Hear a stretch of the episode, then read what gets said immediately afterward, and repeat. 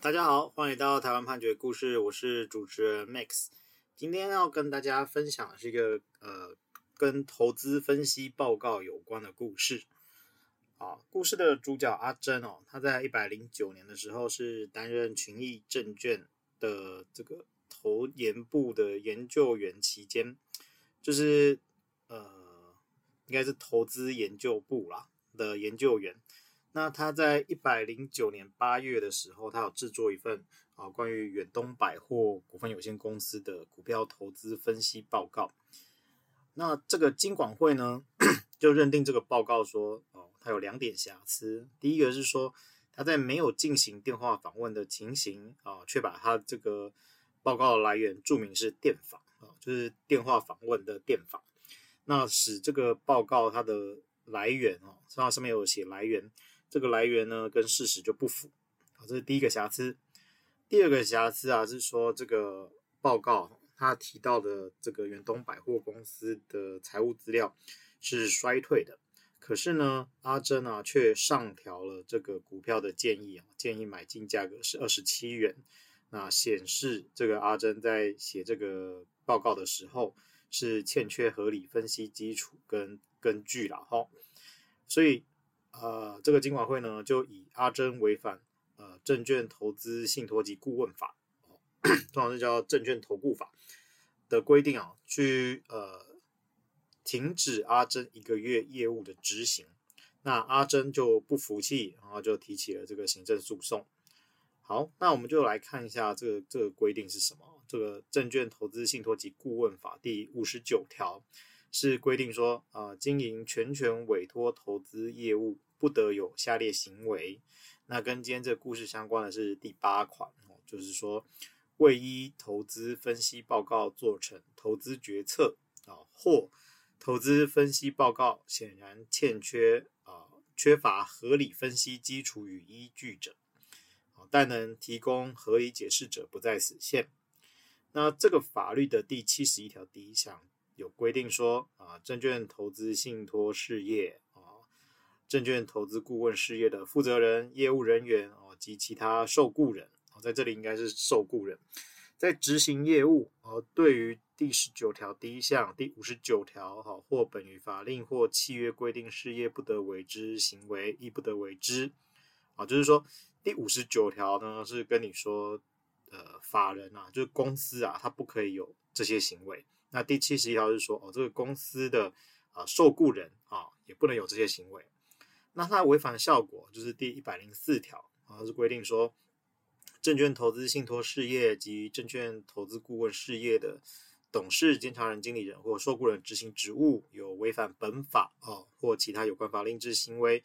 足以影响业务之正常执行者啊，主管机关除得随时命令该事业停止其一年以下执行业务或解除其职务外啊，并得视情节轻重。对该事业为前条所定之处分啊，那在这里的话就是啊、裁定说就是决定说要停止他执行一个月的这个职务。好，那这个阿珍呢，他就是提起这件诉讼嘛，那他针对被金管会指出来的这两个瑕疵哦，他主要是说啊、这个群益公司呢，他是说。如果是亲自访问标的公司，那就要勾选亲访，就是亲自访问。那如果是呃引用其他的共用报告的时候啊，那要勾选引用。啊，那如果不是这样的情况啊，不管你有没有电访，啊都是勾电访。那既然这样的话，就是他的做法是符合公司的内规啊，那就跟这个没有所谓跟事实不符的状况。那他是说，他其实当时确实是有想要打给远东百货公司的财务长啊，但是因为当时他在会议中没有联系上，所以这个财务长也没有回电啊，那就没有联络上了啊。此外啊，这个阿珍说，他其实在写这个报告的时候，有参考许多的资料啊，包括说这个经济部统计处公告的这个批发零售及餐饮业营业额统计啊等等的，所以。他认为说，他这个报告的结论是合理的啊，就是说，呃，当时零售百货业的人潮啊是逐渐在恢复，所以不管是总体经济或个体经济显示逐渐好转啊，那这个他建议啊调高了这个买进的价格，他觉得是没有错的。那再来就是说，呃，投资分析报告它有许多不同的方法嘛，就是说大家对于这个市场的理解是不一样的，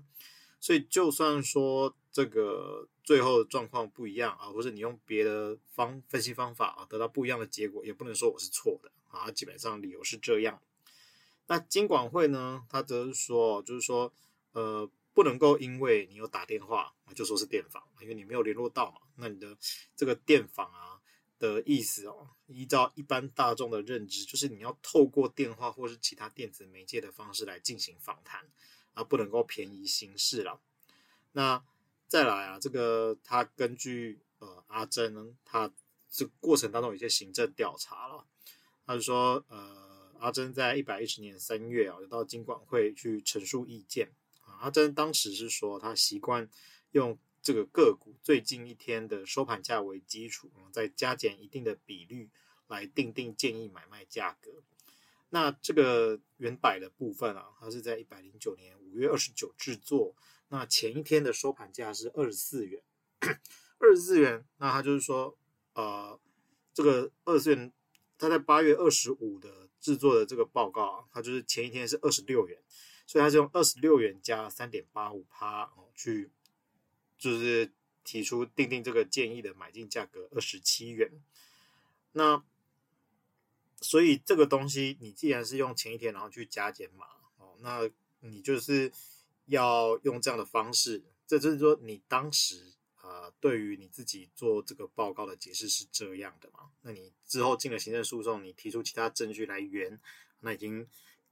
不是你当时的原意了。好，那既然你是在呃以前一天的收盘价格做加减码，哇，可可是你的报告啊提出来的数据啊，包括说这个一百零九年第三季第四季的这个相关的数据，其实都是显示为衰退。所以你衰退的话，那你应该是要减码，而不是加码。所以你你以前一天收盘价二十六元哈，加百分之三点八五趴，哦，去说建议。二十七块可以买，那就是说你这个报告是没有考虑基本面还有总体经济面这些因素的影响，啊，是不可采的。好，那法院呢，他这边就有援引了这个阿珍啊，他一开始有接受这个法务部廉政署的询问啊，接受金管会的询问啊，这个部分呃。阿珍其实呢，也也是都是有提到说，哈，这个栏位其实是有轻访、电访和跟其他的选可以选啊。那你没有电访的时候，其实你至少应该是要勾其他哦。那所以他说，呃，就算群益公司过去内规可能是这样啊，但是呢，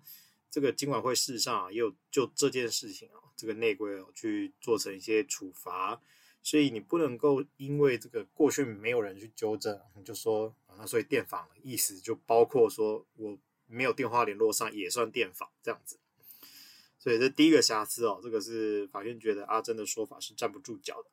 那再来呃，针对第二个瑕疵啊，就是到底有没有考虑基本面跟总体经济哦？这个法院一样呢，他是呃，就是看了阿珍他之前在廉政署呃。廉政官在询问的时候，在其他另案哦，这个地方检察署检察官在询问的时候，他都是说他是这个价格依据是前一天的收盘价，然后再去加减码。那所以啊，法官就会说，那你既然是用前一天的价格去做加减码，那你进了诉讼，你才在说哦，你看了一些经济部的其他的报告，那显然就是不可采嘛，你就是进了诉讼才在这样讲的。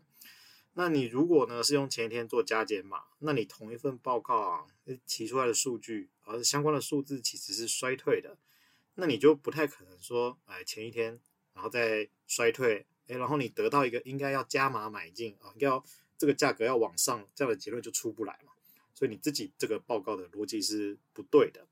那所以呃，法院呢就认为说，他确实是有一个呃没有，就是考虑一些该考虑的因素。的状况啊，那所以认为金管会的处分是合理的，就驳回了阿珍的请求。好，那我们今天取材的故事是台北高等行政法院一百一十年度数字第一四零四号判决。我每周一会更新，欢迎大家有意见可以回馈给我们，或是告诉我们你们想听的主题，让我们一起来听判决里的故事。我们下周再会。